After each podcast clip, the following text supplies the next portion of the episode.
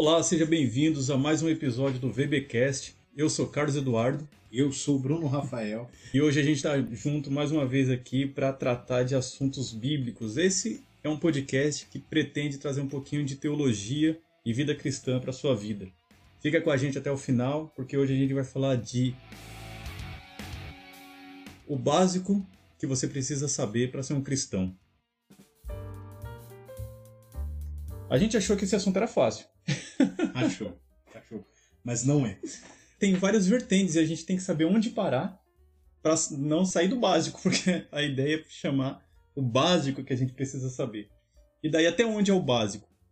É, a gente tentou delimitar, a gente tentou é, pensar sobre esse caso é, e a gente chegou num consenso, mais ou menos, vamos conversar um pouquinho agora, sobre o que um novo convertido precisa saber ou o que a gente precisa saber para começar a congregar numa igreja em paz.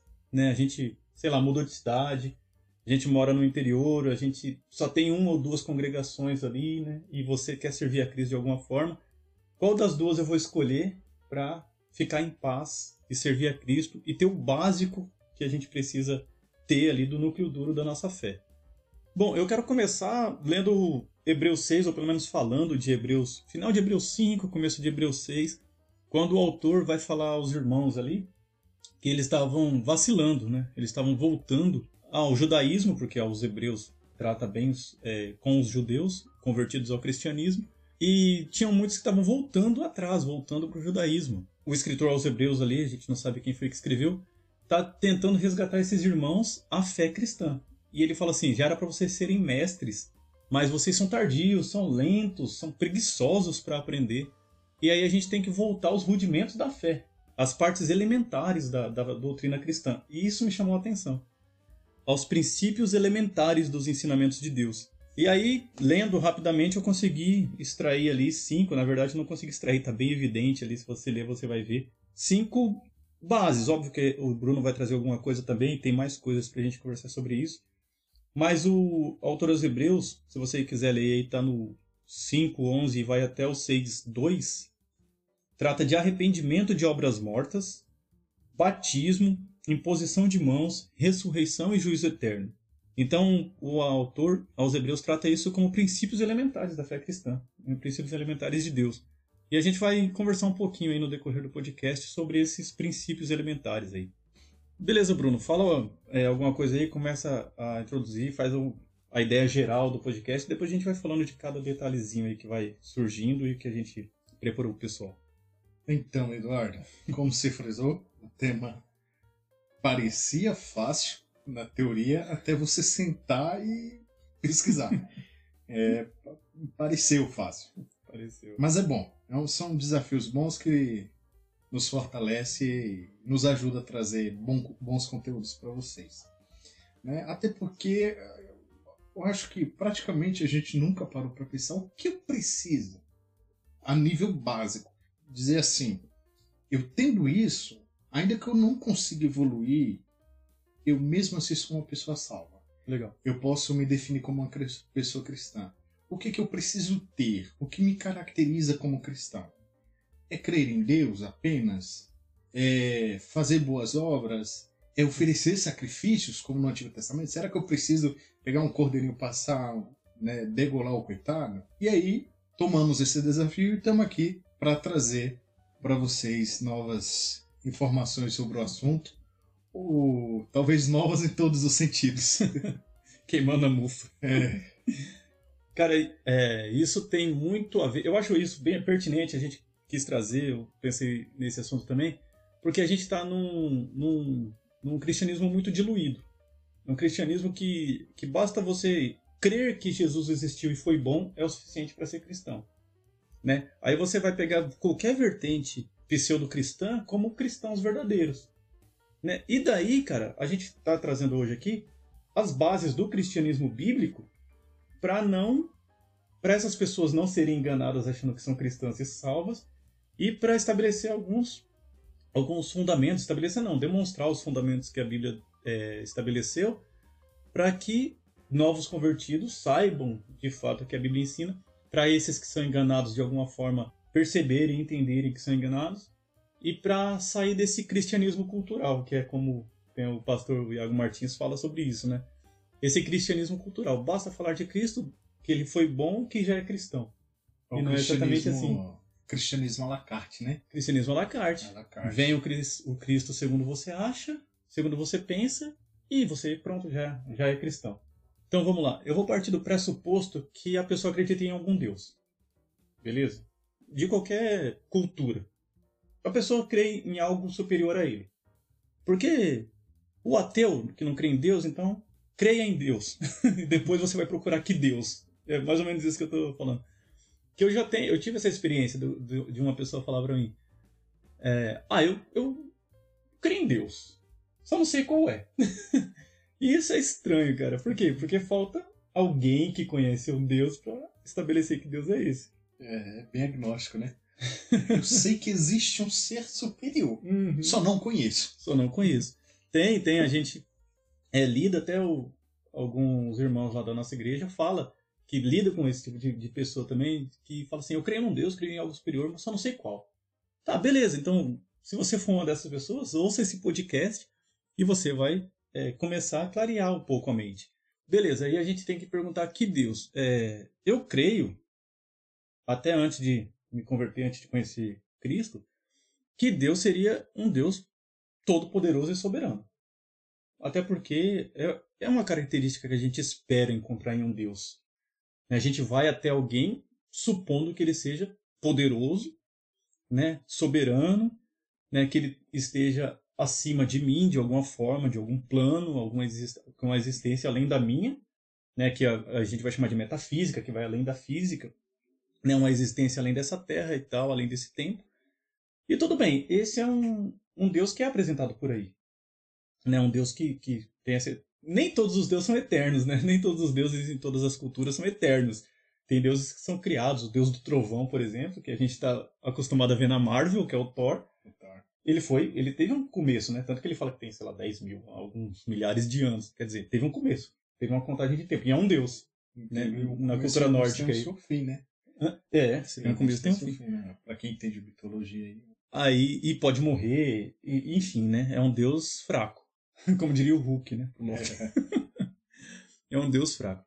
Mas, puxando aqui pra, pra realidade, tá. Um deus todo-poderoso, um deus soberano, um deus eterno, um deus criador, cara, ele automaticamente, se você for levar essas, essas características assim a mais pra frente, a fundo, ele tem que ser único. Porque não tem como ter dois eternos, dois criadores, tratando de Deus Uhum. Dois eternos, dois criadores.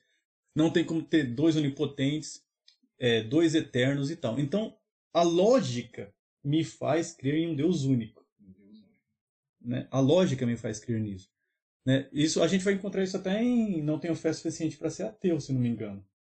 Alguma coisa nesse sentido, que a lógica te leva a crer em um Deus único. E eu nem tô falando de Bíblia ainda. Uhum. Né? Nem tô falando de Bíblia ainda. Tô falando só de lógica e de um anseio humano a, a uma divindade. Eu preciso, para ser cristão, crer em um Deus único. Então, é, o básico para ser um cristão é você crer em um Deus único. Legal. Então, onde que eu vou buscar esse É. Deus único? Quem me apresenta? É. E aí, e aí tem um detalhe. Eu vou dizer que não basta você simplesmente crer num Deus único. E sim, quem é esse Deus único que você crê? Perfeito. Por quê? Tiago 2,19, Tiago faz uma pergunta retórica. Você crê que é um só Deus? Você faz bem. Tipo, não faz mais que sua obrigação. Porque até os demônios acreditam que só existe um Deus. Uhum. E estremecem. Agora é, quem é esse Deus? Como o Eduardo falou, ah, do, do cristianismo cultural, usei uma linguagem mais popular para ficar mais entendível, que é o cristianismo à la carte, cada um tem o seu próprio Deus, o seu próprio Cristo, né? porque todos nós, eu acho que já citamos isso em outros episódios, se você perguntar para qualquer pessoa, eu vou dizer que 80% das pessoas vai dizer que acredita em Deus. Mas aí, vamos dizer assim que você pede para fazer tipo vestibular. Faz uma redação, descreva quem é esse Deus. Quem é esse Deus? Cite-me características. Né? Aí você vai ver os pontos de divergência. É muito legal esse exercício. É, E aí, eu, e aí eu vou, vou, vou resumir a população dessa pesquisa. Uhum. Chega dentro da igreja, entrega para toda pessoa que estiver lá dentro, todas as igrejas. Pede para ele descrever o seu Deus. Interessante. Como disse o Neil, Neil Barreto, né, Uhum. polêmicas à parte, Polêmicas à parte. polêmicas à parte, ele falou, ele cita, por exemplo, o Deus Papai Noel, o Deus Uhum. Gênio da Lâmpada, o Deus curandeiro que está ali só para curar. Uhum. né? Então as pessoas vão criar deuses. Citar outra pessoa, que é o, o Heber Campos Pai, ele fala: Deus criou o homem à sua imagem e semelhança. E nós fomos tão ingratos que retribuímos. Passamos a criar deuses conforme nossa imagem e semelhança. E o interessante é que, tendo esse monte de deuses aí, cada um tem o seu próprio Deus, e todos dizem que ser o mesmo Deus, e no fim são, não são, tá? Eu sei, me perdoe, parece que a linguagem está confusa, mas não é. Ah, como eu sei qual é o Deus verdadeiro? Não, mas eu estou propenso mais para o lado do hinduísmo. Então você vai buscar, dentro da sua crença, o, acho que é o livro dos Vedas, que fala Uhum. que são os livros sagrados do hinduísmo. Não, não, eu, eu creio no, na característica do Deus do Islã. Você vai buscar lá. Mas o que de fato, onde de fato encontra a característica do verdadeiro Deus? Nas Sagradas Escrituras. Uhum. Porque as Sagradas Escrituras vai contar desde o princípio do, da- do universo até os, eu vou dizer que até os dias atuais e os dias futuros. Né? Ah, Aí tá os livros apocalípticos aí, Os proféticos que Proféticos tratam que dessa parte que a gente ainda não fim. viveu. né? Ah, não existe uma outra forma de você conhecer a Deus a não ser pela Escritura. E nesse caso não existe o eu acho. Uhum. Eu acredito assim. Ah, esse é meu jeito. Eu acho que quando você fala isso, você soa presunçoso demais. A minha crença, ela é superior ao que a escritura diz e pouco importa o que a escritura diz, Entendi. né? Se você diz que crê no Ou Deus, me disseram, né? é, me disseram. Nossa, o me disseram é absurdo. É absurdo. Eu, eu, eu Tira até o seu pensar, né? Que eu penso, pelo menos você fez algum esforço. É, pelo menos seis. Ah, entrei num, num debate uma vez sobre o poder julgar ou não poder. Uhum. E aí eu citei alguns textos da escritura. Pode, claro que pode julgar. Ah, não, mas está em Mateus 7. Mateus 7 está proibindo o julgamento hipócrita quando você comete os mesmos. Mas o meu pastor disse que não pode. Eu desisti de continuar. É. Tá, tá- tá abrindo mão do, do- da crítica. É, então, pela escritura. E aí o que a escritura vai dizer sobre Deus? Deus é todo-poderoso. Foi ele quem criou os céus e a terra. Ela vai apresentar essas características de um Deus que você espera, Sim, né? Que, que eu estava citando. Exatamente. Exatamente. A começa pelo o Deus Criador. A Bíblia começa com Deus criando. É. Primeiro ato, primeiro versículo da Bíblia já mostra o poder dele. Ah, no princípio criou Deus os céus e a terra. Os dois primeiros capítulos ali da, da, da, da Escritura você vai pegar toda a criação. Para ter esse ato, só um Deus todo-poderoso. pessoal, né? Que tem vontade. É. Mas daí já, é- já é um estudo, já sai do básico. É. Mas é, é um Deus todo-poderoso que, que vai criar. Então, esse é um ato, um ato que se espera de um Deus. Beleza. Eu acho que vai suprir, é, cara, 100% do que você espera de um Deus. E aí vai ter a parte do relacionamento, que a gente vai falar também. Mas Gênesis 1.1 e, e seguintes ali, que nem o Bruno disse, vai falar da eternidade de Deus. Né? Porque se ele criou, no princípio ele criou, então ele já estava antes do princípio. Antes do princípio. Então já é um Deus que está eterno. Antes da, da criação do tempo ele já existia. E aí você precisa crer nesse Deus, que é o Deus que a Escritura revela, e é o Deus cristão. O Deus cristão é o Deus eterno. O Deus cristão é o Deus criador. O Deus... Então você já começa a fazer ali o primeiro tijolinho do seu alicerce para ser um cristão. Da base que você precisa É. saber para ser um cristão. Aí outra característica legal, Bruno, diante desse Deus grandioso, eterno, poderoso, todo-poderoso, criador, aí eu me coloco diante dele. Aí vai ocorrer aí uma certa discrepância, porque faz um exercício, um exercício, assim, eu acho que é até simples, cara, não sei, depende da, da, da arrogância de cada um, sei lá, mas se compare com esse Deus. Um Deus todo-poderoso, eterno, criador, inerrante, porque se ele é Deus, ele é incapaz de errar. Porque se eu for crer num Deus, se eu colocar um nível de Deus, mas nesse nessas características de Deus que eu coloco, eu coloco que ele pode errar, cara, a divindade dele é posta em xeque, porque como é que o Deus vai errar? E se ele errar, ele já não é todo poderoso. É. Sabe quem erra? Quem erra é quem não sabe o resultado. Exatamente, exatamente. Ele não sabe o que está fazendo. É, ele está fazendo uma tentativa. Eu vou tentar fazer. É, aí erra. Aí erra. Ou acerta. É... Então não é Deus. Ele sabia o que estava fazendo, ele tinha plena ciência. O plano dele foi mais alinhado que o quê? Uma coisa bem Mas, calibrada aí. Não, não tem comparação humana para a gente fazer. Então esse Deus é inerrante, esse Deus. Aí a gente nessa comparação que eu espero que seja sincera, para nós olhando para esse Deus, olha para mim, temporal, né, limitado, errante, sabe? Então acho que a segunda característica aí, o segundo tijolinho da base para ser um cristão é saber que nós não somos Deus. Nós não somos perfeitos, sabe? É o conhecimento de si, né, Edu? quem sou eu? Se Deus é tudo isso, mas quem sou eu diante de Deus? Uhum. Aí você para, reflete. Uh, vou utilizar até um exemplo que eu recordo bem, uma das minhas crises de fé. que eu lembro que eu, conversando com você, eu falei assim: parece que quanto mais eu me aproximo de Deus, pior eu fico. e aí você usou, lembra que você usou a analogia da lâmpada, né? É. Não, o problema é que você está se aproximando da luz. E quanto mais perto da luz, mais você vai ver a sujeira que está em você. E é isso que é importante. É você entender que você, diante de Deus, eu, o Eduardo, nossa família uhum. e todos os seres humanos, não passamos de mera sujeira diante de Deus.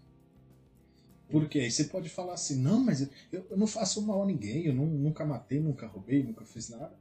Mas isso é uma perspectiva que está usando com base no erro do outro e não na santidade de Deus. É, esse, esse é um erro bem, bem normal de, de a gente ver, cara, porque é, quando, a gente, quando você fala que alguém. Quando alguém tá falando para você que ele é bom, você fala assim, mas você não é bom. Automaticamente a pessoa se compara com outra pessoa. É, é. é comparar uma miséria com outra miséria é, pior. Comparar um, sei lá, um, um cara que mora debaixo da ponte com um cara que mora debaixo de um viaduto. É. Sei lá. Não, o meu aqui é mais iluminado. O viaduto é. aqui é mais iluminado. A ponte não. É, a ponte não. Então, aqui não, não tem, tem, sapo, né? É. No Rio deve ter sapo, né? Então não tem, não tem assim, são dois mendigos. É. Né? É, dois sem teto. né? Um, um, um, o fato de um estar tá melhor ou pior do que o outro não faz dele o melhor. Né? E nem que mora aí, a gente está fazendo comparação de caídos, né? E, e, toda analogia é imperfeita. Fala assim, então eu moro numa mansão. né? daí, daí quebra a analogia. Então restringam-se a analogia para entender o que eu estou dizendo.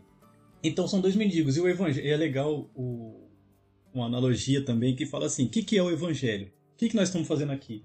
São dois mendigos mostrando para um terceiro mendigo onde tem pão. Onde tem pão. Né? É, ah. Nem sei, você deve saber quem citou isso. Acho é, que foi, foi o Bruno Spurgeon. o Charles Spurgeon. Então. Uh, e aí você pode estar se perguntando, citando essa questão do ah, eu sou bom, não sou, para contextualizar dentro daquele, do, do, que a Escritura fala, já que a gente falou da soberania de Deus, o poder criador de Deus, e a, a Bíblia cita que Deus criou Adão, uhum. né, que foi o primeiro homem perfeito, em sua plenitude.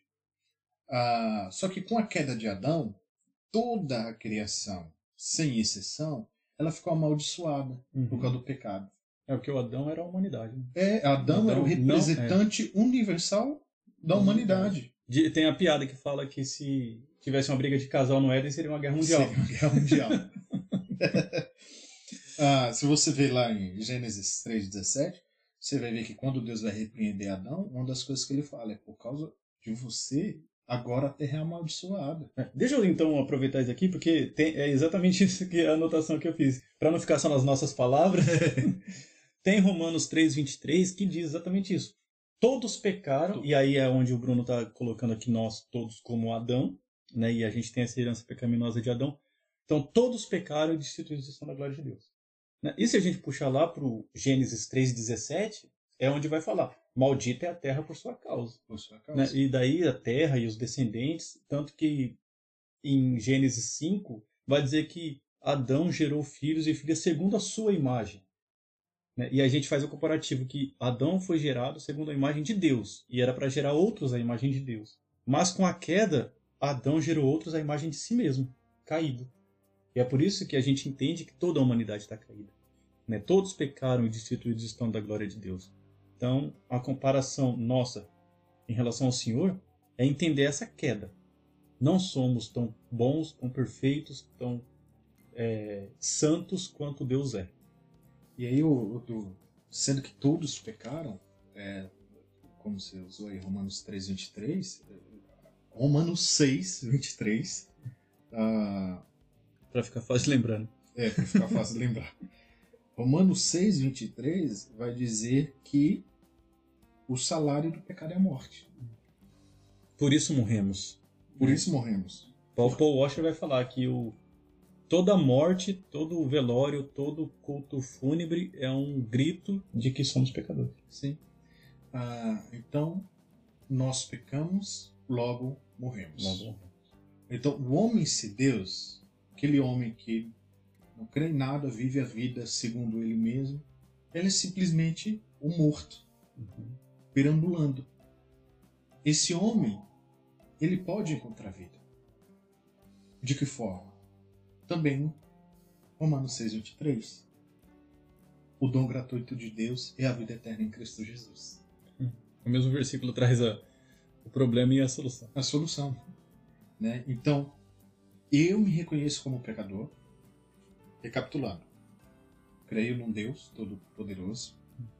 À luz encontro, ele na, é. encontro ele nas Escrituras, entendo quem ele é, e daí eu passo a refletir sobre quem eu sou e me reconheço como pecador, miserável e carente da misericórdia de Deus. Isso, né? isso tem precisa nos causar pânico. Sim. Medo, porque eu vou morrer e aí eu tô inconciliável com Deus. É, e a recompensa sem a reconciliação é a ira de Deus. Amós vai falar que dois que não concordam é impossível que vivam juntos. Sim. Então, se você é um pecador sem arrependimento, é impossível que você viva com Deus Santo. É, eu, eu, a única forma, ainda continuando no Romanos, Romanos 5,9, que vai dizer para sermos salvos da ira, uhum. é por meio de Cristo. Existe o arrependimento e, e, o desespero. Eu, eu, eu, acho, eu acho legal essa, essa parte, porque existe essa comparação. Então, é, são dois, dois tijolinhos aí da nossa base para ser um, um cristão. Crer num Deus todo-poderoso e crer, entender, perceber que eu sou falho e comparado com esse Deus eu, eu não mereço ficar na presença dele, porque é, é, glória, é a glória e a treva juntos. Exatamente. Né? E aí, mas eu quero.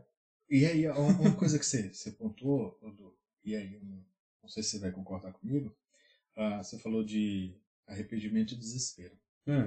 Uh, eu entendo como duas coisas totalmente distintas. Hum. Talvez no começo você sinta um desespero porque você ainda é um morto.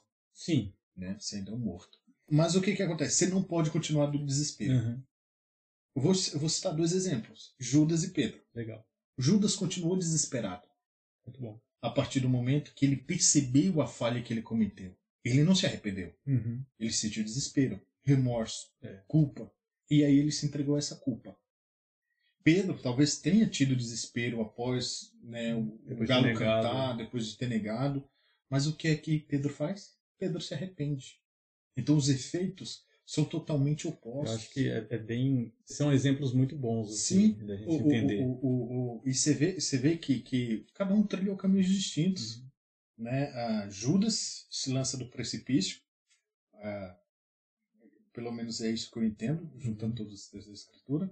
Embora ele tenha ido se enforcar, mas a escritura diz que ele não não fala com essas palavras, mas dá a entender que ele não se focou e sim se lançou de um precipício. Uhum. Já Pedro não. Pedro corre para os pés do Senhor. É. Ainda que de forma espiritual, já que ele não tinha como acessar Cristo naquele momento. Uhum. Mas eu pelo, pelo decorrer da vida é, dele dá para perceber o que, é, o que aconteceu. Eu pequei. A ponto, o, o arrependimento de Pedro é tão demonstrado, que aí eu vou entrar no pouquinho de história da igreja. É. A história diz que Pedro foi crucificado de ponta cabeça. Né? Ele pediu para ser crucificado de ponta cabeça porque não se achava digno morrer como o Senhor dele morreu. E aí, a única forma de fugir da ira e alcançar a vida eterna, Jesus Cristo. É. A, a, escritura vai, vai, a escritura vai demonstrar isso, né? Que é a, único, a única forma de ser reconciliado com esse Deus todo-poderoso que nós encontramos nas Escrituras e nos percebemos tão medíocres e pequenos né, diante dele, é, a única forma de conciliar, de ter paz com ele, porque daí você falou aí, né, de Adão, dessa separação, da morte. O terceiro ponto aí que a gente pode ir atrás é o arrependimento e onde a gente vai buscar essa redenção, né, porque na incapacidade que a gente tem.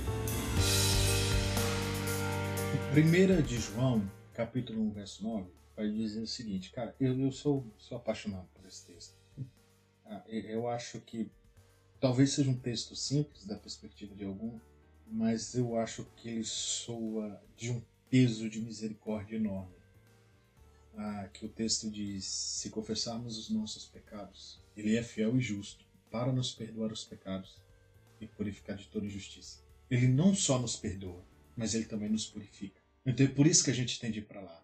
Nós, por nós mesmos, nós não, não temos diretamente.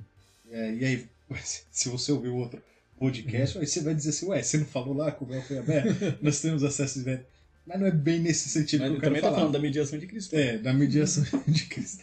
O, o, nós, se não tiver a justiça de Deus, de Cristo em nós, nós não podemos nos achegar a Deus. Não tem como. Não tem como. O, o que, que eu citei lá e vou citar aqui de novo. João 14, 6. Ninguém vem ao Pai a não ser por mim. Uhum. É Jesus Cristo falando. Por intermédio de Cristo que a gente chega no Pai. É por intermédio do Filho que a gente chega no Pai. É, embora não, Deus não haja da mesma forma hoje, mas se fosse no Antigo Testamento, se você entra no Santo dos Santos, que era onde tinha a presença da glória de Deus, sem a mediação do sacerdote, aliás, você nem tinha acesso, já começa por aí, né? Você tinha de o, sacerdote, o sumo sacerdote uma vez ao ano entrar lá. Se você entrasse, você era fulminado. Uhum. Hoje, para nós nos aproximarmos de Deus, precisamos ser justificados por Cristo. Essa justiça é minha? Não, é a justiça de Deus. Aí Efésios 2:8, 2:1 vai dizer que esses mortos que eu citei anteriormente no pecado, Jesus traz a vida. E aí por que que é Cristo que nos dá a vida?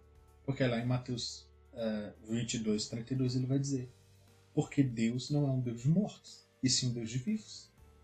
Se nós estamos mortos espiritualmente, não temos nada, nenhuma parte com Deus mais. Uhum. E aí, Efésios 2 diz: E ele vos deu vida, estando vós mortos em vossas ofensas e pecados. Estávamos mortos. Você vê, o, essa nossa aproximação desse Deus vai nos mostrar que estávamos que agora estamos mortos, né? Porque a gente também vai conhecer o Adão que é apresentado e a morte que nos foi imposta por causa do nosso erro. Eu acho que a gente já está no terceiro ou quarto, terceiro ou quarto ponto aí do, do básico que você precisa saber para ser um cristão é crer nesse Deus todo-poderoso, crer que Ele é santo, todos esses atributos que a gente falou, crer que você é pecador, você é pequeno, pecador diante desse Deus. É só comparar. É, se arrepender desse mal, se arrepender desse pecado, que é só você se olhar com pouco, com, né, não tão arrogante, você se olha, você vai se perceber errado e se arrepender. Então, Deus, pecado e arrependimento. E aí entra nessa parte que agora que o Bruno está dizendo, onde eu busco então a reconciliação. Porque daí eu vou, quero me reconciliar com esse Deus então. Eu estou em busca desse Deus, eu estou em busca de Deus. E aí, em busca desse Deus, em busca dessa reconciliação, eu tenho que achar um reconciliador. Porque eu me percebo incapaz de agradar a Deus. Se a gente pegar aqui Mateus, é, Hebreus, que foi o que a gente leu lá no início, a gente citou no início, na verdade, tá lá, arrependimento de obras mortas. Isso é isso o autor de aos Hebreus vai falar que é a base, um, uma das bases dos princípios elementares de Deus. Arrependimento de obras mortas. Por quê? Porque ele está chamando, né, principalmente ele escreveu aos judeus, ele está falando que obras em busca de salvação não tem resultado. Não tem como eu fazer uma obra e ser salvo por causa daquela obra. Então essas obras são mortas. Eu tenho que me arrepender desse tipo de obra também. Eu tenho que me arrepender de qualquer é, ato que eu tenha feito para alcançar a misericórdia de Deus, né? Porque esse ato não existe. Esse ato é único e específico de Cristo. É o que a Escritura vai, vai nos ensinar. E é, e é bem tolo, Udo, você tentar, você usar suas próprias obras, os seus próprios atos na, na, na tentativa de se justificar diante de Deus, né? De dizer assim, olha, tudo bem, eu pequei, mas tá aqui, ó. O tanto de coisa boa que eu fiz. Eu cuidei dos pobres, eu não sei. Tá. Você pode cuidar dos pobres, você pode doar cesta básica, você pode. Sem Cristo, Isaías 64, 6 responde isso. Uhum. Até os nossos atos de justiça são como trapos de imundícia. Os atos de justiça do homem sem Deus, do homem sem Cristo, não passa de trapos de imundícia. Uhum. Não serve pra nada, só pra jogar fora. E aí, eu, eu sei que o exemplo é grotesco, mas eu, uh, eu nem ia citar, mas eu acho que é pertinente citar. Você tem noção? Imagina uma ferida infeccionada, Uhum. enorme. Por exemplo, uma, uma pessoa que tem pé diabético, né? Já aquela feridona lá, o pé quase pré-amputado, Uhum. e aquela atadura cobrindo aquele monte de ferida. É essa a imagem que o, que o Isaías está falando. Exatamente essa imagem. Essa O que- gase que... sai dali. assim. Exatamente. O que muda, o que muda é a doença, porque naquela época era a lepra, né? Que soltava muito prurido e tal. Mas é justamente isso. As nossas obras é igual essa atadura cheia de, de sujeira da, da infecção ali. Pele morta, sangue coagulado. é, É, e, e, e a única forma, sim, de Deus nos aceitar é Cristo, através de Cristo. através de Cristo. Então a gente tem que crer que existe um, um reconciliador, que é o Cristo. E o bom de, de tudo isso, eu não lembro agora, cara, eu li o- ontem, mas me deu um branco, e aí vocês vão me perdoar, que Jesus fala assim: quem vos recebe a vós, a mim o recebe. E quem me recebe, recebe aquele que me enviou. Jesus ele fala mais de uma vez que fala assim: aquele que não recebe a mim não recebe o Pai. Tem umas três ou quatro passagens que fala. É, João mesmo, está recheado, se não me engano, João, João 6, é, João 10 também, se não me engano, vai falar que, que se não recebe o Filho, não recebe o Pai. Então é impossível você dizer que crê em Deus, no Deus verdadeiro e tal, e não crê em Cristo. Não, Cristo eu não creio, não. Cristo é invenção do homem. Eu creio em Deus. Então, lamento te informar, mas você não crê em Deus. Porque o Deus Pai enviou o Filho justamente para ter essa reconciliação. Na nossa incapacidade, o Pai enviou o Filho para morrer em nosso lugar, para pagar esse, esse preço de, de sangue, né, para nos reconciliar com o Pai. É, não tem como chegar ao Pai sem passar pelo Filho. É, João 10, 6, 14, 6 que você citou, né? É, não tem. Ah, e o bacana do, é que, tipo assim, por que, que Jesus fala que quem recebe aqueles que via, no caso ali ele citou os apóstolos, quem Uhum. recebia os apóstolos, recebia ele, que consequentemente recebia a Cristo. Ou O Pai. recebia o Pai. Uhum. Porque eram um. E aí é estranho, tá? Eu não quero entrar em assuntos teológicos profundos, né? Mas se você pegar João 17, ah, versos 20 e 21, Jesus está orando pelo seu povo, não no caso Uhum. dos judeus, a igreja. E aí ele vai dizer assim: para que todos sejam um. Para que todos sejam um, assim como tu, ó Pai, está em mim e eu em ti, que eles também sejam um só em nós, para que o mundo creia que tu me enviaste. Porque, como a igreja é um só, é por isso que ah, Romanos 12 vai falar da, da- vai usar a analogia do corpo. Né? Aham. Ah, É um corpo, é um, é um só. é, é um Vários corpo. membros, mas é um só. É, é vários membros, é um só. Você pode ser só o- a Uhum. falange da pontinha do dedo mindinho, mas faz parte do corpo. Uhum. Então, cada membro, né, cada, cada cristão, Cada pessoa é um cada pessoa é uma parte do corpo de Cristo. É. Aí, por isso que ao ser enviado, a pessoa que, que recebeu o enviado, recebe a Cristo e recebe a Deus. E aquele que recebe uma parte do corpo é como se recebe o corpo inteiro, que é a igreja, e quem recebe a noiva, recebe o noivo, quem recebe o corpo, recebe a cabeça, né, que é o, o Cristo, o cabeça. Então, recebendo o Cristo, recebe o Pai. né? Sim. Aí um outro, uma outra parte que eu queria tratar é sobre o batismo, que é justamente essa, essa decisão e essa confissão. Né? De um Deus Todo-Poderoso, arrependimento, reconciliação em Cristo, você se batiza. Você passa por esse processo de batismo. Todas essas três partes que a gente falou an- anteriormente, que é crer em Deus, se arrepender, alcançar a reconciliação em Cristo, são primordiais para a salvação. O batismo não. Você consegue ser salvo sem batizar. Mas eu acho que você é um cristão incompleto, vivo, se você não morrer antes de ser batizado, como o, ex-ladrão da cruz, o ladrão da cruz, que morreu sem ser batizado, mas foi salvo. Mas a gente entende que se você não morreu, se você não está crucificado e não morreu, e você crê em Cristo, é, o batismo faz parte dessa, dessa sua vida que você vai começar a viver em Cristo. Faz parte da base. Né? Tanto que está em Hebreus 6, senão não seria escrito. Faz parte da base do que você precisa saber e fazer para ser um cristão. O desejo tem que existir em você, porque o batismo é uma confissão pública daquilo que você já creu, que são esses três pontos anteriores que a gente falou. Creio. Então eu vou ser batizado, vou ser inserido na família da fé, é, vou fazer parte dessa comunidade, vou fazer parte do corpo de Cristo. Não que você já não tenha feito parte, mas você vai gritar para o mundo que você faz parte. Tanto que os batismos é considerado, tem o batismo público e tal, mas é considerado assim, é, é externar aquilo que está dentro. É como o sim do casamento. Você já ama, você já quer viver para sempre, você já quer, você já faz planos, aquela mulher você já ama, mas a cerimônia de casamento é o que vai consolidar ali, né? Então é interessante o, o batismo e a, a, busca, né, o interesse do, do jovem cristão ao batismo. É básico para a salvação? Não é. Mas eu acho que é básico para ser um cristão completo. Acho que faz parte da, da completude de, do ser cristão. É, e embora o, o, o, batismo não seja determinante para a salvação, mas ele é uma ordenança, né? Poxa, perfeito. E tal qual a ceia, né? É. o batismo e a ceia são, são ordenanças. Uhum. Ah, existe um debate aí entre as vertentes teológicas quanto a ser sacramento ou não, uhum. né? algo um pouco mais profundo do que, do que simplesmente uma ordenança. Uhum. Mas o batismo é uma ordenança. Você vai ver lá no final de Mateus 28, você vai ver no final de, de Marcos uhum. 16. E aí não é, você vê o, do que Jesus ordena. Pedro, quando está pregando lá, ele ordena que arrependam-se uhum. e sejam batizados. Vocês devem se arrepender. O discurso de Pedro em Atos 2, né? É isso, o discurso de Pedro em Atos 2. Vocês arrependam-se e sejam batizados em nome de Jesus, para que vocês sejam salvos. É. Né?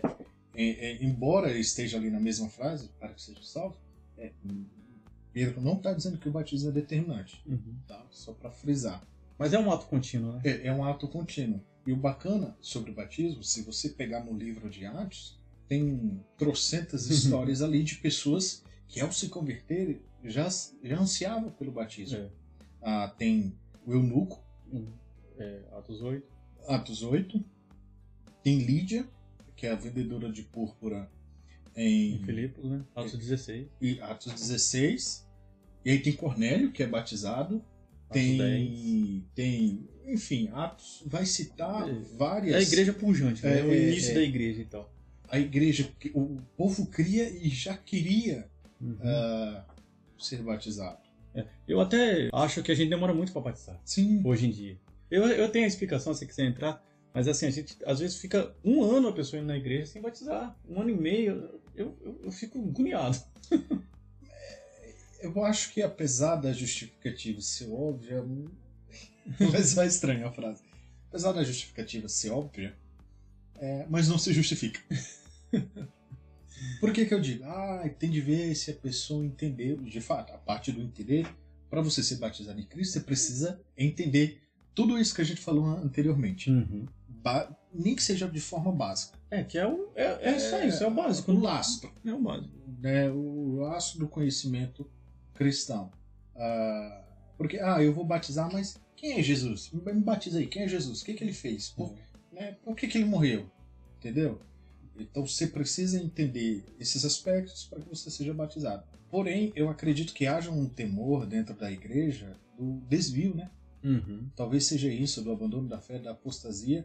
Mas. Mas quem vai garantir se, também? Exatamente. Se for apostatar, ele vai apostatar, seja batizando em uma semana dentro da igreja ou em 25 anos dentro da igreja. É, é, não. Ah, não, tem, não é garantia, batismo não é garantia de ficar ou sair. Né? É, eu vi um podcast lá do Convergência que fala sobre o Mark Driscoll e hum. sua igreja, sobre a queda dele, infelizmente. E aí o pessoal lá, o Ângelo Basso, Gui Andrade, Iago Martins e outros lá. Tiago Cavaco. Tá Tiago Cavaco e tinha um outro lá que eu não, não sei o nome eu dele. Sei, então eu vou ficar devendo o crédito. E aí ele cita alguns homens que caíram nesse meio caminho. E aí você vai ver que homens que tinham ministérios sólidos de longos anos. Cê, é, lembro que o Iago falou assim: eu não gosto de falar disso que me dá vontade de chorar, e eu não choro bonito. que é sobre uh, o Joshua Harris, que ele dizia.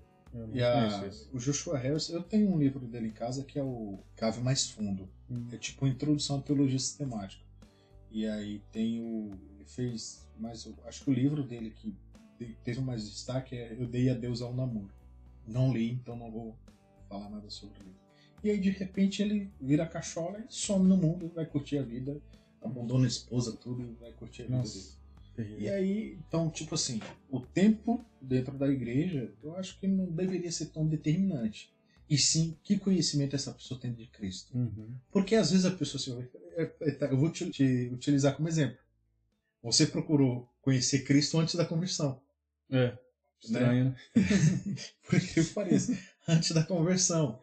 E ali já era o Espírito Santo é, trabalhando dentro de você. Né? Uhum. O, o, embora a regra não seja essa, mas tem esses pontos. Então, o importante não é definir quanto tempo o membro tem de igreja, e sim quanto de conhecimento sobre Cristo, sobre Deus e sobre quem Ele é. Sobre Exato. o básico. É. Até porque o conhecimento de Cristo é crescente. O que a gente está falando aqui é, os, é o básico, é o básico que a gente precisa saber. Mas é crescente. Isso. igual a gente estava conversando. O quanto a gente sabia de Cristo há cinco anos atrás, de Deus, do Pai e da obra redentora. Quanto que a gente sabia? A gente sabia o básico. Hoje a gente sabe um pouquinho mais do que o básico. Uhum. Há 10 anos atrás eu não sabia quase nada, porque eu me converti a 8, a 8 ou a 9. Mas enfim, o, o conhecimento de Cristo é crescente. Então se você vai esperar ser pleno no conhecimento, no conhecimento de Deus para se batizar, porque o batismo, o batismo tem a ver com decisão e não com conhecimento. Sim. Né? Eu decidi seguir a Cristo. Eu sei o básico Cristo. Tomara que você saiba esse básico que a gente está falando aqui e decida se batizar na sua congregação. É, eu sei o básico de Cristo, quero me batizar. Eu sei tudo de Cristo? Não vai saber. Né? Então a decisão do batismo é mais é, o compromisso né, de seguir aquela fé do que o tanto que você conhece daquela fé. Né? Você tem que conhecer o básico, porque, cara, a luz do justo é como a aurora que vai né, amanhecendo os Zés vai falar sobre isso. É, o conhecimento nosso é progressivo de Deus. E a plenitude só na glória. Cara, e aqui eu vou abrir o coração um pouco. É um, um momento indescritível. Se você olhar de fora, sem a perspectiva religiosa, uma coisa bem simples. Você só vai descer e subir dentro de uma piscina, dentro de um rio, etc. Mas para nós, que somos batizados, é, é, incrível. Sabe? Lógico, a gente tem, posterior ao batismo, nós temos os momentos que oscilamos na fé. Uhum. Né? Às vezes dizemos assim, ah, se eu pudesse, eu teria batizado mais tarde. É. Tudo bem, teria batizado mais tarde, mas eu teria me batizado uhum. novamente. Eu lembro, como hoje, 16 de agosto de 2016, que eu batizei. Cara, eu faria tudo de novo. faria tudo de novo. É, porque a decisão continua, né? É, é o compromisso. Né? Perdão, talvez eu tenha errado o ano. Eu fiquei confuso agora se foi 16 ou foi 2015. É, eu sei que foi 16 de agosto. 16 de agosto. Então, é, e a, a decisão foi tomada, por Cristo, pelo Espírito Santo e pronto, assim, do que você sabia, não, é essa fé que eu, vou, creio nisso, estou arrependido e, e, cada cristão batizado é isso, que ele crê, é nesse básico. Aí a gente, eu vou passar rapidamente pela imposição de mãos, porque eu acho que foi algo muito pontual aos apóstolos, e, e, o que a gente tem hoje de imposição de mãos, que aí a gente pode tratar como base aqui para a gente crer Oração, a gente ora com a imposição de mãos. Sim. Né? Até no outro podcast falou, quero que os homens orem com as mãos levantadas e tal. Tem essa, a ver com essa imposição de mãos. É, é um ato simbólico também em ordenanças a pastores, presbíteros, diáconos, né? qualquer pessoa que fosse ordenada a qualquer ministério. Existe essa oração de imposição de mãos. A gente vai, muitas vezes vai orar, é, pregar em alguma igreja, né? E a, e a igreja impõe as mãos. Isso, isso. Né? Para o pregador, eu, eu já tive o privilégio de ter a igreja orando por mim dessa forma. É porque eu ia pregar, então a igreja ergueu as mãos e orou por mim, impôs as mãos sobre mim. E Uma isso, isso de é puro gesto, né? Mas uhum. é, o problema não é a mão em si, mas o ato de você estar tá, é, clamando a Deus. É. Parece que você está apontando, né? Você está focando a oração naquela pessoa na, na, a partir do momento que você impõe as mãos. Então, virou um ato simbólico, o ato espiritual do início da igreja, dos apóstolos, Aí cabe um, um outro podcast. Eu acho que Isso. nem sei se a gente vai fazer entrar nesse ponto, até porque se cessou ou não é um outro ponto. Né? Não, aí sai do básico que a gente precisa saber para ser um cristão. Isso seria seria muito complexo para estar no básico. Tratar disso agora. É, começo, fim, é. continuação é outro ponto, outro podcast, outra é. ideia. Né? E isso, Bruno, todo esse processo vai trazer gratidão a nós e vai nos impelir a boas obras. Sim.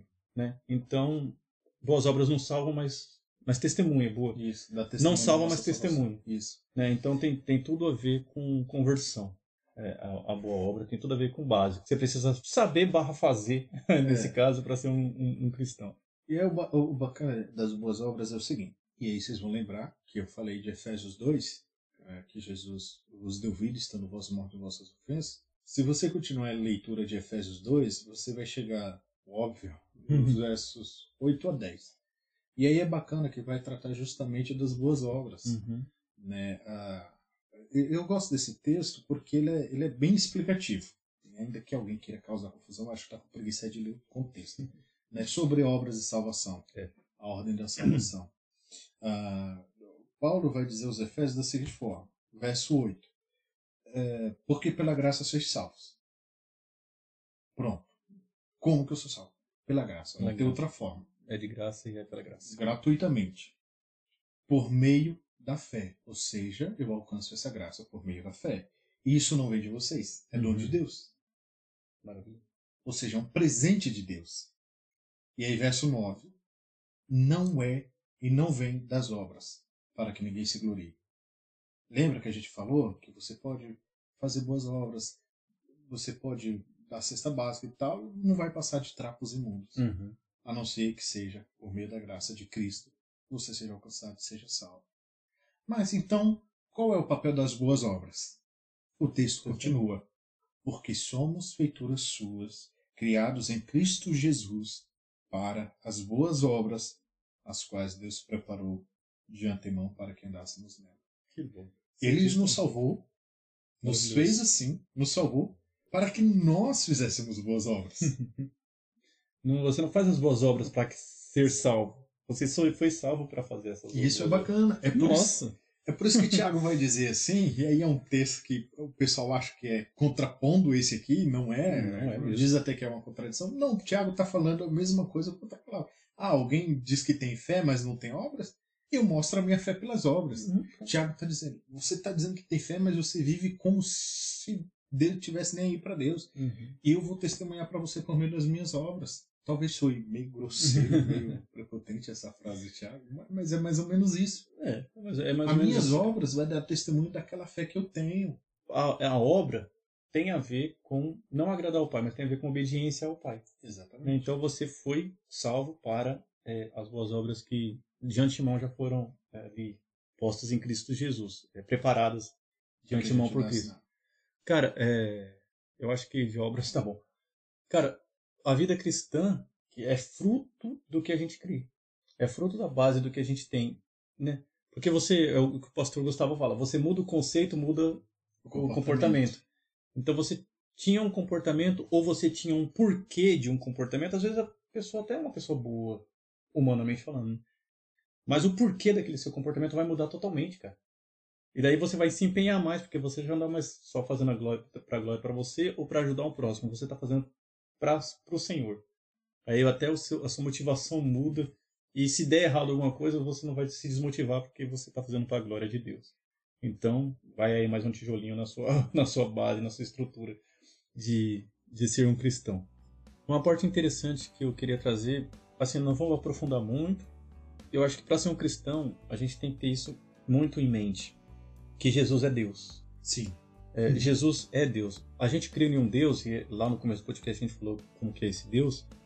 É, ele é um Deus triuno. Tá, não vou entrar na, na, não vou entrar em trindade aqui nesse podcast, porque não é o básico para ser um cristão entender a trindade. Mas você tem que entender. e trindade, às vezes não é nem básico, nem para um teólogo. Nem avançado. Que, nem para doutores, tá? De tão complexo que o assunto é. é. Se fosse fácil de explicar, né? Daí, né? Enfim, é, Jesus é Deus. E por que, quem, por que, que eu falo que isso é importante a gente saber que Jesus é Deus, que Jesus não é só homem? Porque se Jesus fosse só um homem, por mais que ele fosse sábio, por mais que ele fosse é, reto no seu comportamento, por mais que ele tivesse cumprido os dez mandamentos, ele ainda seria homem. E um homem não justifica outros Outro homens. Homem. É, então a morte de Cristo serviria para ele e olhe lá. Né? Assim, saindo do cristianismo, a morte de Cristo só serviria para ele. Entra no cristianismo, se ele fosse só homem, não serviria nem para ele. O Cristo é Deus. E aí, Cristo sendo Deus, aí sim a morte dele cobre uma multidão de pecados. Né? Ah, Cristo é Deus. O que, que você espera de Deus? O que, que a gente falou? É um é criador. Jesus é criador. João 1, 3 vai dizer que Jesus criou. Colossenses 1,16 vai dizer que tudo foi feito intermédio dele e tal.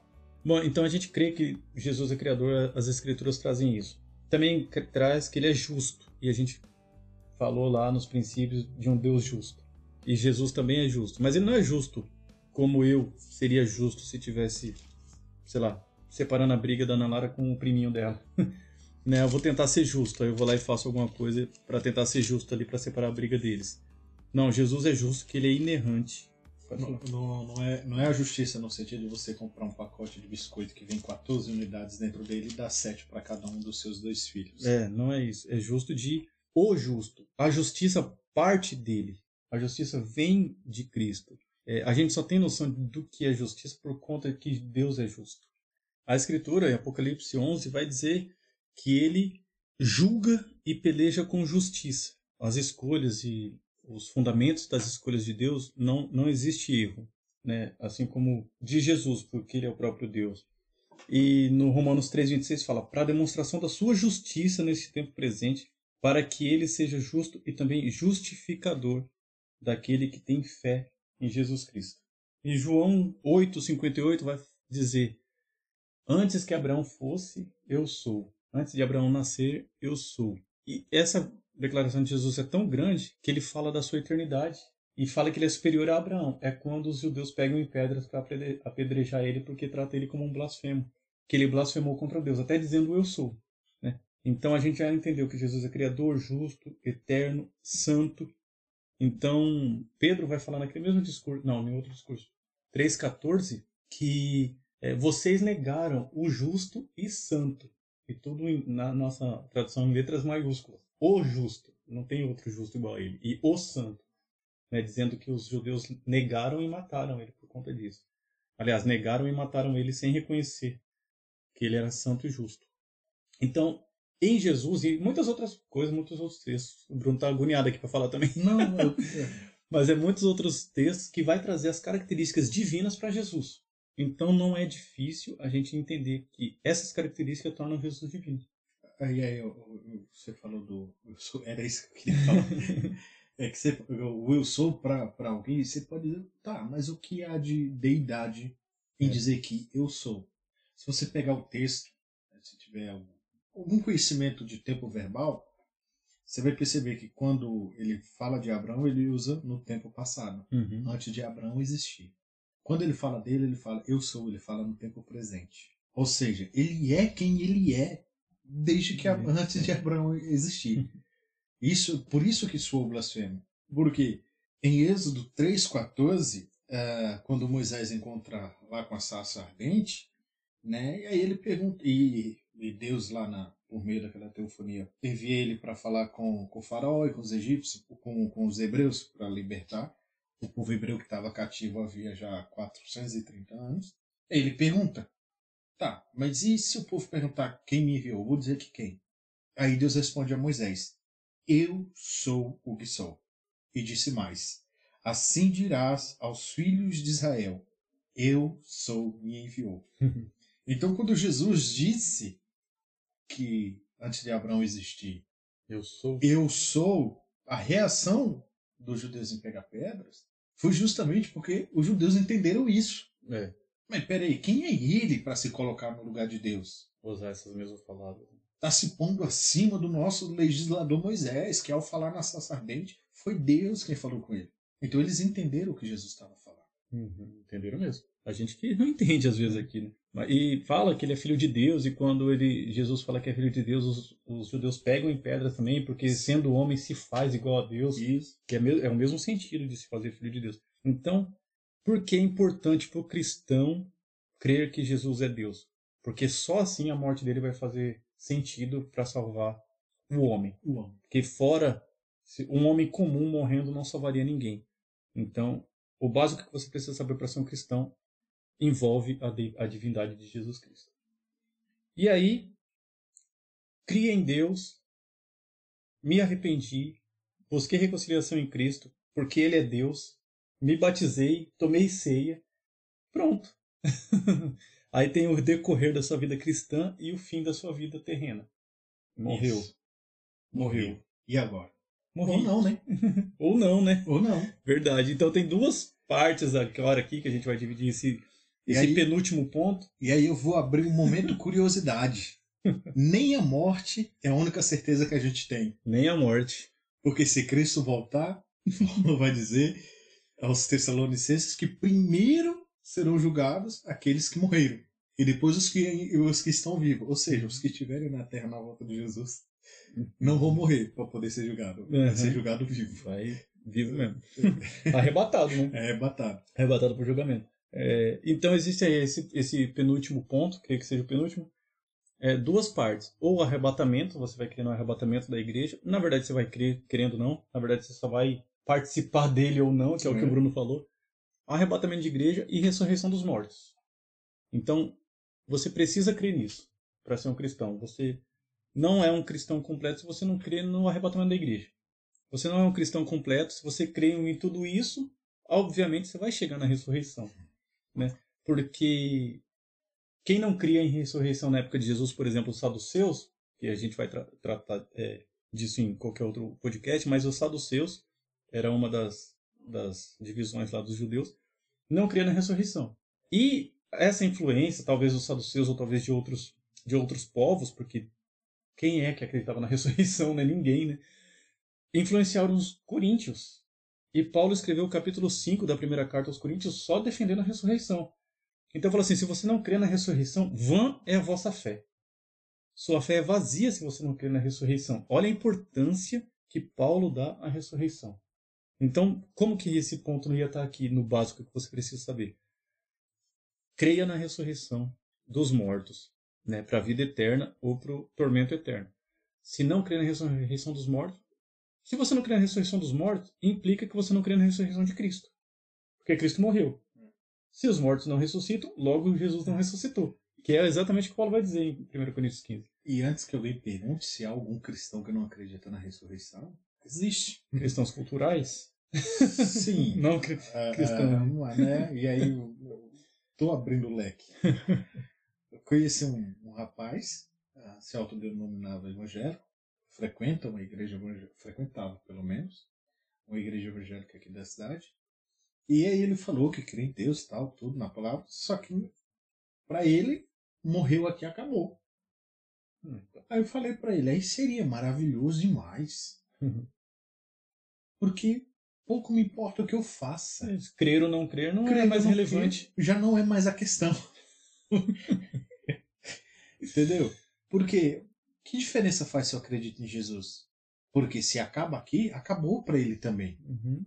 Embora a Bíblia diga que ele ressuscitou, se acaba aqui, a Bíblia está mentindo. É. Só que a gente sabe que, e aí, tanto por empirismo, vamos Uhum. dizer assim, aquilo que a gente sente, aquilo que a gente observa, aquilo que, assim, é, aquilo que a Escritura profetizou, e se cumpriu, e se cumpre até hoje. A gente sabe. E pela fé também a gente sabe. É. Que nos é guardado o juízo final, e aí subtenda juízo final, não no sentido de condenação, mas no sentido de julgamento. De julgamento. Porque até os justos serão julgados. Uhum. É, porque não tem como inocentar alguém em- sem, a- sem um julgamento. É, sem sentença. Então, a ressurreição é um requisito, é um, é um do- dos pilares aí que sustenta o cristianismo. É, se você não crê na ressurreição, você é um meio, meio cristão e meio cristão não existe. Então, vã é a vossa fé. É, é pesada essa palavra.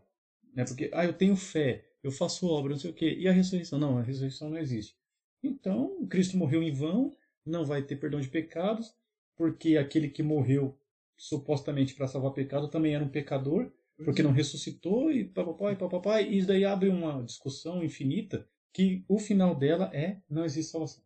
Então, a ressurreição é um é um dos mais um dos últimos tijolinhos aí da nossa fundação do que a gente precisa saber para ser um cristão. E aí uma coisa que Paulo diz é que ele vai dizer também aos coríntios que se esperamos de Cristo apenas nesta vida, somos mais miseráveis de todos os homens. Exato.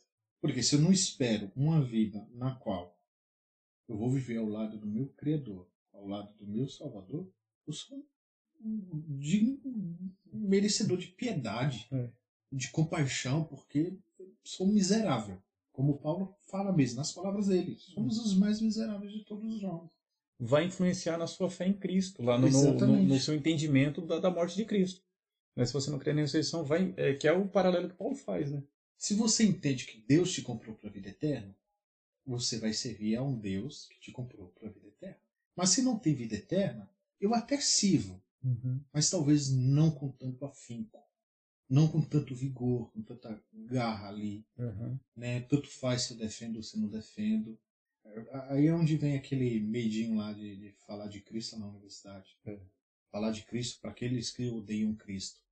É, se morreu, acabou, perde um pouco do sentido, né? Não, não faz sentido. Vai influenciar no seu entendimento da obra de Cristo, porque vai parecer que tudo foi vazio, que é, é o que a Escritura diz. Tudo o que aconteceu foi para nada. Tudo o que aconteceu foi vazio. Nem a morte de Cristo teve o peso que teve, teria o peso que teve, justamente porque ele não ressuscitou. A, a ressurreição é, vai, vai, vai mostrar para gente que o sacrifício foi vicário. O que, que isso quer dizer? A ressurreição de Cristo vai mostrar que Deus aceitou o sacrifício. Por quê? Porque aquele que a morte não segurou é porque ele não tinha pecado. Porque o salário do pecado é a morte. É a morte. Se você não tem pecado, a morte não te segura. Foi exatamente o que aconteceu com Cristo e só com Cristo, porque ele não tinha pecado. Logo, ele não tendo pecado e morrendo, a morte dele pagou o preço de todas as mortes. Então, todos que creem em Cristo, sendo pecadores, esse pecado já foi pago com a morte de Cristo. Então, a ressurreição de Cristo demonstra esse pagamento efetivo, né? É o recibinho que sai na maquininha. É. a ressurreição está pago, né? Então não se tem mais você, o que ser feito. Se você compra ah, na internet aquela notinha fiscal que vem colado é. na embalagem. Na embalagem. É a garantia. É a garantia. É. Por isso que eu falo assim, da ressurreição, cremos na ressurreição. Inclusive está no credo apostólico. Enfim, é, cremos na, na ressurreição dos mortos não só de Cristo, como na nossa ressurreição também. Né? O Cristo é o, o primeiro de muitos né, a serem ressuscitados. E a gente pula para o juízo eterno, ou juízo final. o juízo final é o julgamento de todos, uhum. é, mortos e vivos, arrebatados, ressuscitados, etc. Já o juízo eterno é a sentença. É. Mas é a sentença para aqueles que não foram encontrados em Cristo vai para o tormento, né? É. E aquele que foi encontrado em Cristo vai para a vida eterna. E é interessante que a ressurreição dos mortos trata de todos os mortos. Aqueles que vão para a condenação e aqueles que vão para a salvação. Todos vão ressuscitar. Uns para a tormento eterno, outros para a vida eterna. Então não é só o salvo que vai ressuscitar, é o, o condenado também. É, e aí o juízo eterno ele vai trazer essa, esse último ponto né, do que você precisa saber para ser um cristão, é o fim de tudo, o fim de todas as coisas. E é o fim, não é que é o fim que vai acabar, mas a finalidade, que é demonstrar ali a justiça de Deus condenando o pecador e a justiça de Deus salvando os, os arrependidos. E a gente crê nisso, porque é isso que vai determinar nossa eternidade com Deus. Né? É o fim da, da nossa existência aqui na Terra e é o início da nossa existência eterna com Deus no, nos céus, aí, na novos céus e nova terra, que está preparado. E aí, basicamente, é, esse final ele se resume em. Mateus 25 vai descrever o julgamento das nações dos povos. Uhum. Então, resume bem isso aí, para ficar entendido.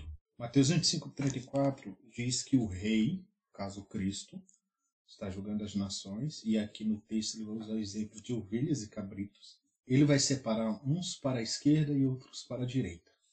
Então, verso 34 diz assim: Então dirá o rei aos que tiverem à sua direita: Vinde benditos de meu Pai, possui por herança o reino que vos está preparado desde a fundação do mundo.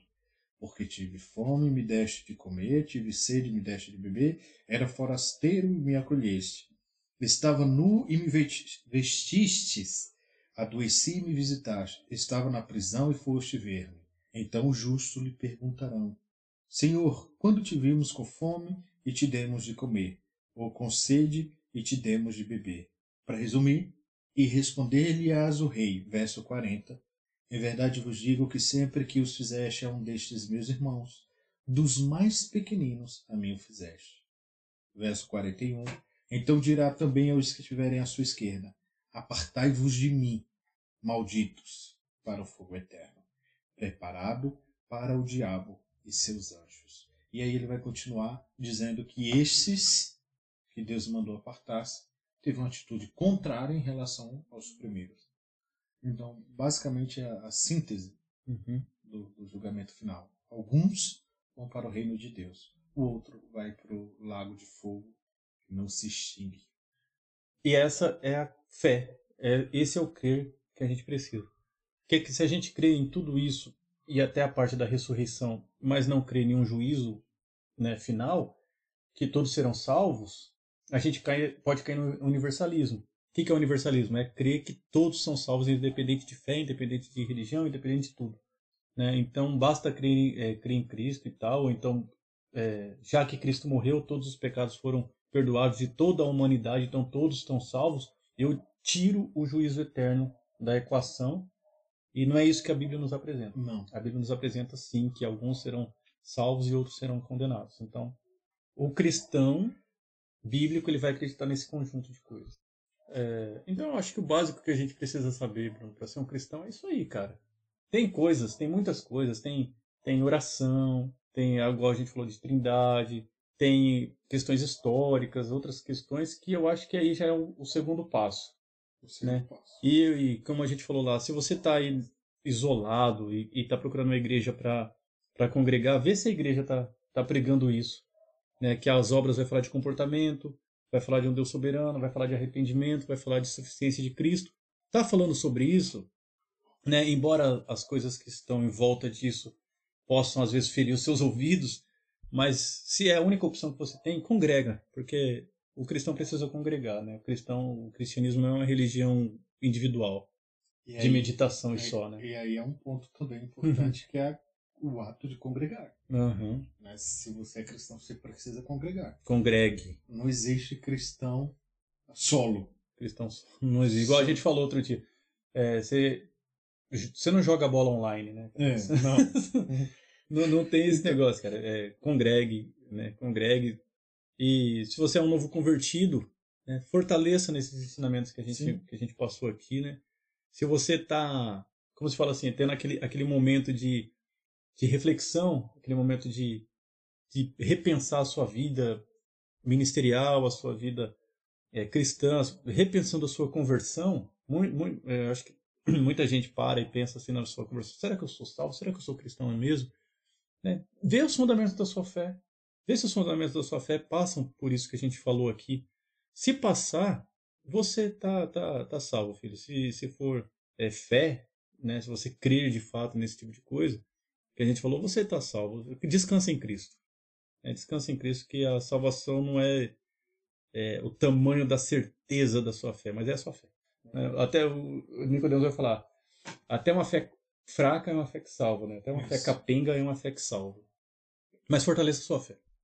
É isso aí, como, como o Eduardo falou, é, parece, eu vou refletir aqui no que esses dois malucos estão falando aqui, né, ver se é verdade.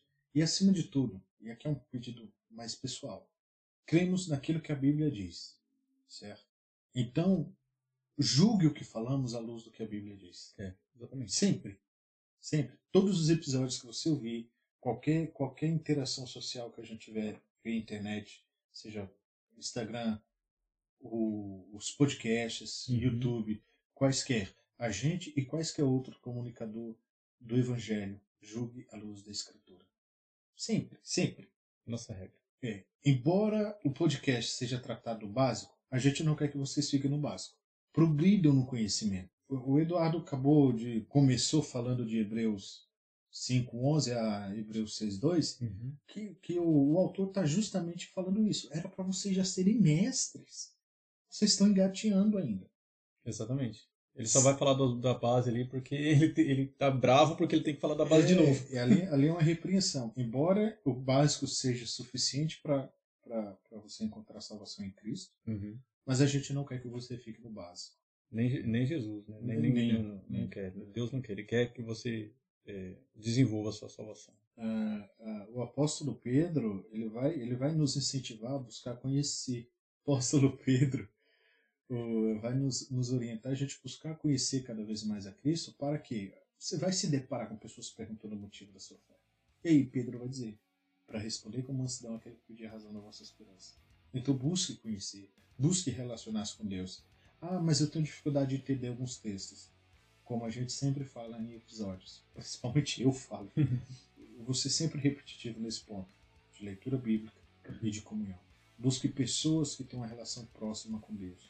Pessoas piedosas. Não pessoas com aparência piedosas, e sim que de fato o sejam. Provérbios vai dizer que assim como o ferro afia, outro ferro um amigo se afia no outro. No conhecimento. Um ajuda o outro. Então, isso é importante. Leia as escrituras. Enfim, resumidamente, busque cada vez mais conhecer a Deus e sair do básico. O básico é importante? É importante. Porque você não chega no avançado sem passar pelo básico. É isso então, obrigado por ficar com a gente até aqui. A gente espera que esse episódio aí sirva de pontapé inicial ou sirva de alguma base, alguma direção para ser tomada aí diante da sua fé, diante da sua vida com Deus, sua vida ministerial, sua vida congregacional aí de, junto com seus irmãos, com os nossos irmãos em Cristo. E como o Bruno falou, desenvolva, desenvolva tudo isso que você soube aqui, tudo isso que você aprendeu. É, e continua com a gente, né? Tem outros podcasts a serem assistidos, a serem ouvidos. Tá no Spotify da vida aí, nos agregadores. Tá no YouTube. É, orem por nós. né? Ajude o Ministério em oração. O Ministério, o trabalho, enfim. Em oração. Precisamos disso. Oramos por cada um de vocês também. Obrigado e até a próxima. Falou, abraço, até o próximo.